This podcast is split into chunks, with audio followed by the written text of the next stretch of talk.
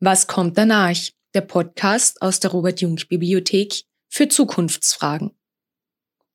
Was haben wir bislang übersehen, wenn wir uns über die Zukunft unterhalten haben? Dazu gehören auf jeden Fall die Zukunftskonzeptionen in Afrika. Diese Erzählungen will die Literatur- und Kulturwissenschaftlerin Peggy Piesche wiederentdecken und bekannter machen. Für ihre Beiträge dazu erhielt Peggy Piesche den Landespreis für Zukunftsforschung 2022. Im Folgenden hören Sie ihren Vortrag sowie eine Einleitung von Katharina Kiening. Herzlich willkommen in der Robert Jung Bibliothek für Zukunftsfragen. Mein Name ist Katharina Kiening und ich bin Teil des Teams und darf überleiten zu einem Vortrag von Peggy Piesche.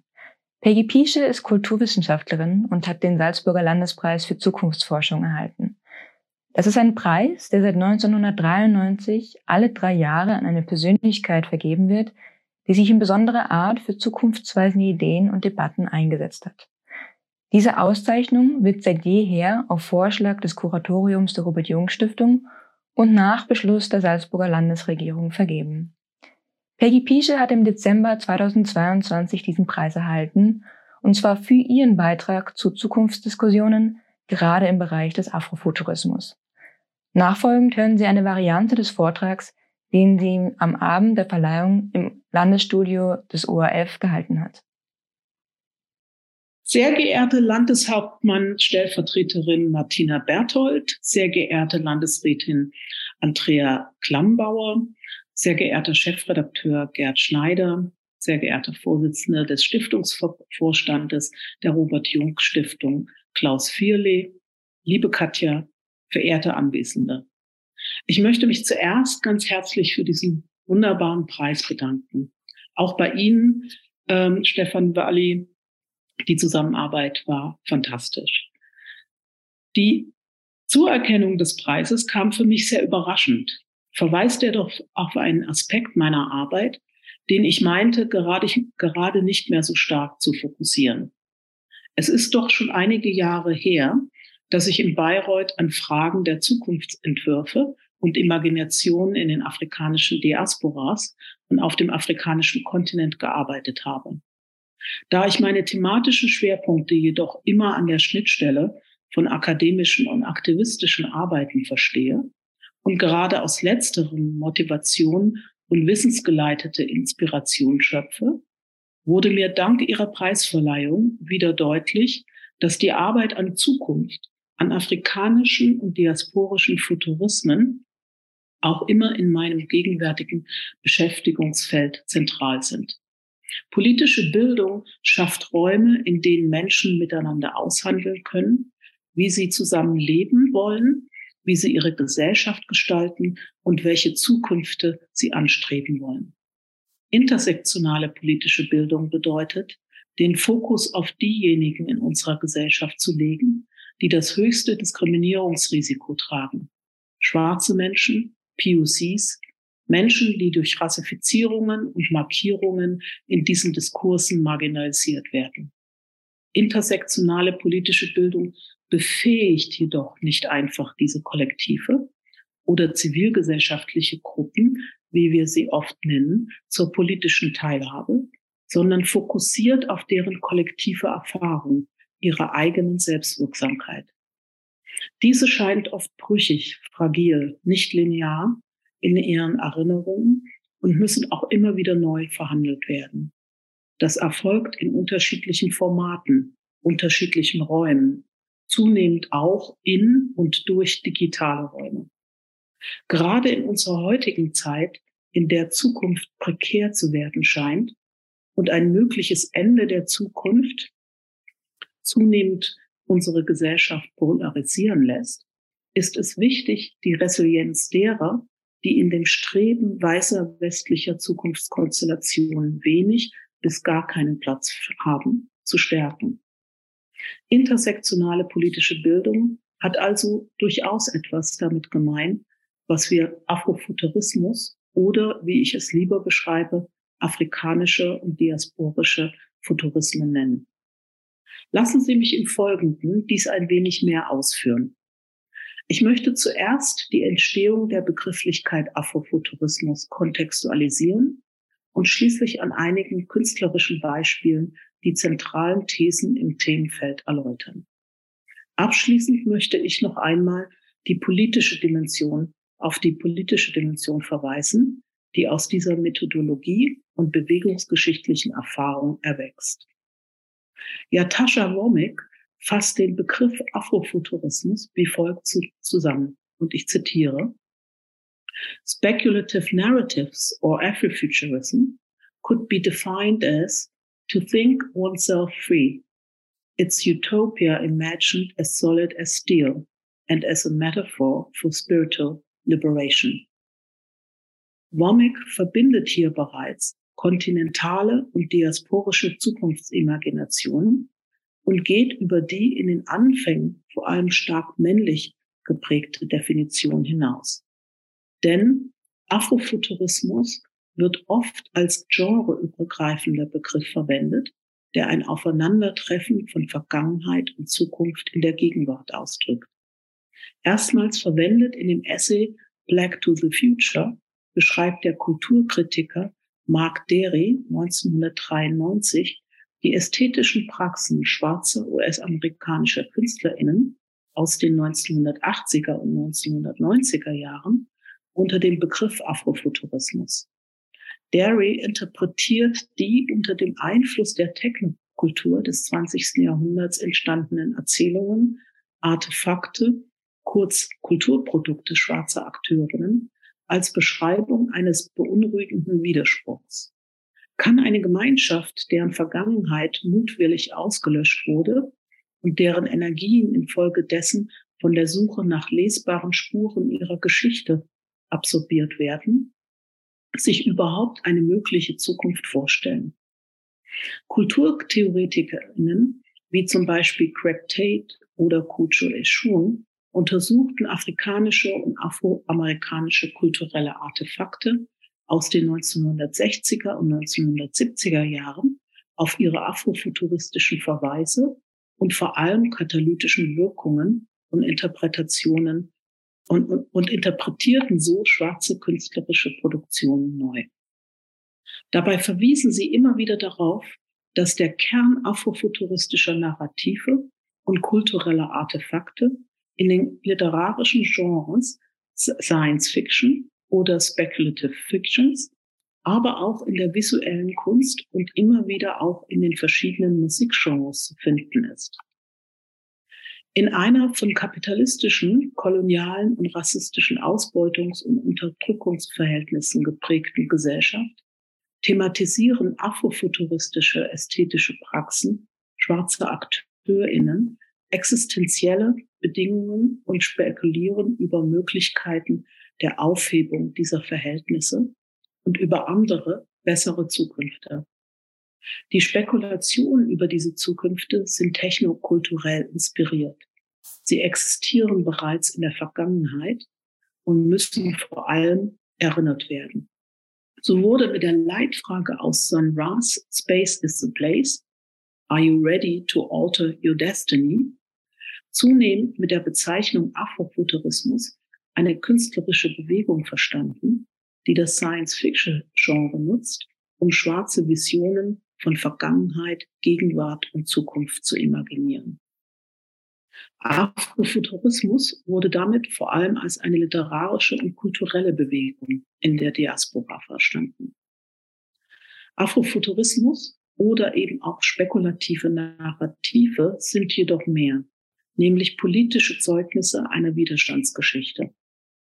Das zeigen die künstlerischen und kulturtheoretischen Arbeiten jüngerer Generationen wie Ingrid Lafleur, Yatasha Womack, Dedi Okarafor, Vanuri Kahiu oder das Nest Collective aus Kenia.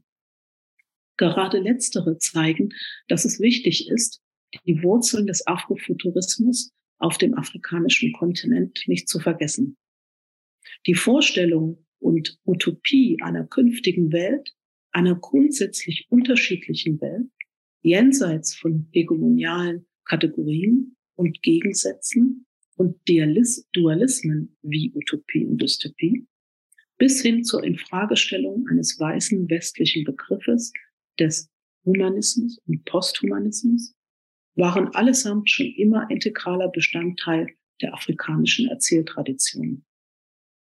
Narrative und kulturelle Verarbeitung von Hoffnungen, Träumen und Wünschen fragen im afrikanischen Futurismus vor allem danach, welche Bedeutung für gesellschaftskritische, genauer gesagt für rassismuskritische Positionen und Bewegungen in der Auseinandersetzung mit Technologie liegen kann. In Afronauts aus dem Jahre 2014 in Ghana hinterfragt Francis Bodomo die globale Bedeutung und Sinnhaftigkeit eines noch recht jungen Raumfahrtprogramms. Unmittelbar nach Sambias Unabhängigkeit im Jahr 1964 erbaut eine erfindungsreiche Gruppe von DorfbewohnerInnen eine Rakete, um ebenfalls in den Wett Wettlauf im All einzutreten und eine eigene Astronautin auf den Mond zu, zu schicken. Als der Starttermin immer näher rückt, muss ihre Astronautin, die 17-jährige Mata Mbawa, entscheiden, ob ihre Teilnahme aus ihrem eigenen Wunsch erwächst, die Traumata ihrer Vergangenheit zu vertreiben, oder ihr Schicksal einer glorifizierten menschlichen Opfergabe ist. Die Geschichte geht auf das tatsächliche sambische Weltraumprogramm der 1960er Jahre unter der Leitung von Professor Edward Colosso zurück und zeigt, dass der Wettlauf im All keine universelle Menschheitsgeschichte meint und vielmehr den globalen Süden ausblendet. Gleichsam verhandelt Francis Bodomos Fragen von Ethiken der Zukunft, die sich die Astronautin Martha und ihre Forschungs- und ihr Forschungsteam stellen. Der Aufbruch in vermeintlich neue Welten kann und darf nicht westlichen Kolonisierungspraktiken folgen. Erfolg liegt schließlich auch nicht in einem erfolgreichen Start beziehungsweise einer erfolgreichen Landung auf dem Mond. Dass das Streben nach Zukunft auch immer ein gesellschaftliches Konfliktfeld, wenn nicht gar Kampfplatz um Ressourcen ist, zeigt auch äh, Kibe Tawaras Film Jona von Sansi, aus Sansibar von 2013. Und Baba und sein bester Freund Yuma träumen von Geld, Einfluss und materiellen Gütern. Sie wollen teilhaben an der Welt des Kapitals, erträumen sich eine sorgenfreie Zukunft. Diese Träume werden wahr, als sie einen gigantischen, aus dem Wasser springenden Fisch fotografieren und ihre Kleinstadt zu einem blühenden Tourismuszentrum wird.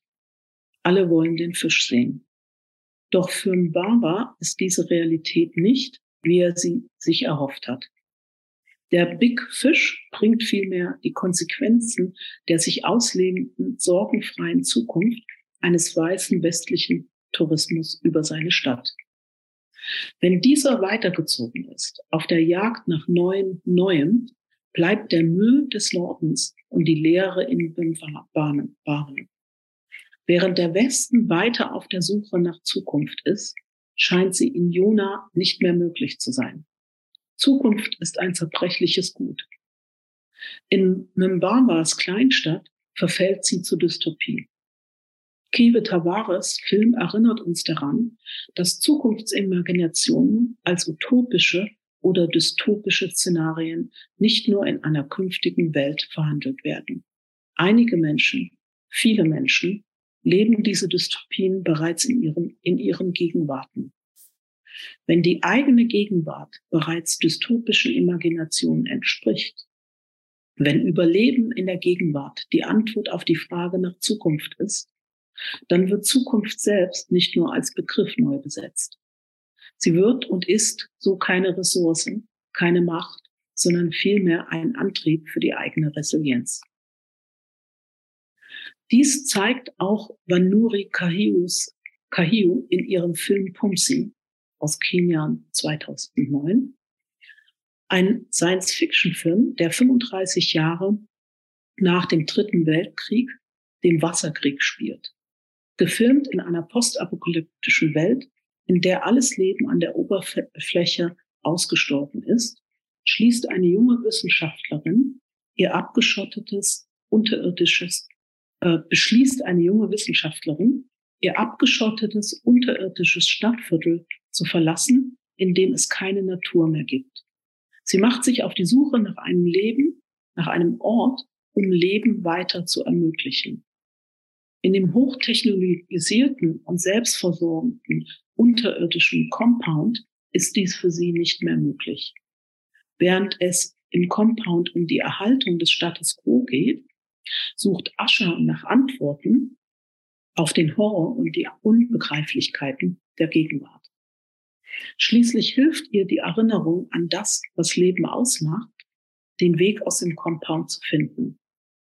Vanuri Kahiu verhandelt hier nicht nur die Möglichkeiten und Grenzen von Technologie, sondern geht auch der Frage nach Heimat nach. Ascha muss eine Heimat wieder zurückfinden. Das kann auch heißen, diese zu imaginieren, um sie wiederfinden zu können. Den neuen Baum der Zukunft kann Ascha nur pflanzen, nachdem sie ihre Imagination erinnern kann. Diese alternative Zukunft war in ihrer Vergangenheit möglich und diese galt es wieder zu finden. In unserer weißen westlichen Welt wird Zukunft immer unsicherer, scheint Zukunft nicht mehr in Kontrolle zu sein. Wo das Ende der Zukunft, zumindest für die jüngere, letzte Generation, nicht sich immer dramatischer zu realisieren droht, rückt der Blick immer mehr auf die Zukunftsvisionen derer, denen diese noch nie sicher war. Alternative Zukünfte, die unmöglich schienen, werden auch für den Westen attraktiv. Vergessen sollten wir dabei nicht, dass damit, dass damit mit diesem Interesse auch die Vergangenheiten und, und Gegenwarten, in denen diese alternativen Zukünfte entworfen werden, selbst ins Licht der westlichen Öffentlichkeit treten. Die politischen Zeugnisse solcher Widerstandsgeschichten sehen wir in den globalen Bewegungen von Black Lives Matter, ebenso wie Roads Must Fall hin zu Fees Must Fall. Hier kulminieren sich gelebte Visionen, Träumen, Träume und kollektive Imagination, die diese Zukünfte einfordern. Sie weisen darauf hin, dass Zukunft nur mit und durch nachholende Gerechtigkeit möglich ist. Dass es sie nicht eindimensional, sondern nur in einer Verschränkung von Gerechtigkeit geben kann. Technologische, Klima- und Humanisierungsgerechtigkeit. Eine Zukunft, die nur auf einen dieser Aspekte fokussiert und sie als exklusives machtpolitisches Projekt betreibt, ist nicht realisierbar. Afrikanische und diasporische Futurismen verhandeln diese Aspekte in ihrer Verschränktheit. Sie geben dabei nicht nur mannigfaltige Antworten auf die Frage What if, sondern suchen auch Annäherung an eine dezentristische, apokalyptische Vorstellungskraft. What if? Was wäre, wenn es keine Zukunft gäbe? In der achtminütigen Videoinstallation The End of Eating Everything findet Bankechi Mutu erstaunlich ästhetische Antworten auf das Ende einer globalen Welt wie wir sie kennen. Motu ist bekannt für ihre kreativen und provozierenden Collagen, in denen sie miteinander verbundene Ökosysteme als Orte von kulturellen, psychologischen und soziopolitischen Transformationen gestaltet. Als Teil einer Ausstellung 2013 im Nasher Museum of Arts an der Duke University präsentierte die Künstlerin dieses Animationsvideo in der Zusammenarbeit mit der Soundkünstlerin Santi Gold. Die Animation zeigt die Reise einer fliegenden und planetenähnlichen Figur, die, sie, die sich durch einen düsteren Kosmos, Kosmos navigiert. Dieser kranke Planet scheint verloren zu sein in einer verschmutzten Atmosphäre, ohne Halt oder Wurzeln. Die planetenähnliche Figur scheint getrieben zu sein von Hunger, vom Hunger nach Zerstörung. Muto selbst beschreibt ihr Video wie folgt. My dreams look very much like the end of eating everything. Coming out of the world of my collages this film is a slice of my own type of magic realism as a real and tragic piece, a space called in time. These images are a fusion of some unanswered questions that I had. Critics or commentaries about our brittle humanity, as well as depictions of our loss of home, our shared body, and its inevitable habits, and my hopes for an awakening through consciousness and healing. Santiago has carved out her own powerful sound that defines simple categorization, and I find that to be so super fresh and intriguing and inspiring. She embodied the glorious, gigantic monster quasi-human planet really well. The End of Everything ruft ein Gefühl von absoluten Verlust und dem Ende der Zeit hervor. Die Erde als eine zellulare Masse voller Tumore stellt uns die Frage, was passiert danach? Muto versetzt dieses vermeintlich dystopische Szenario in eine ästhetische Installation, die an die Reise des Mutterschiffs von San Ra erinnert. Am Ende scheint sich die Erde zu befreien und zu heilen kein so dystopisches Szenario für sie. The End of Eating Everything verweist auch auf eine zutiefst erfahrungsgespeiste Gelassenheit, die in afrikanischen und diasporischen Futurismen eingeschrieben sind. Vielleicht sind wir Menschen gar nicht so wichtig. Dankeschön.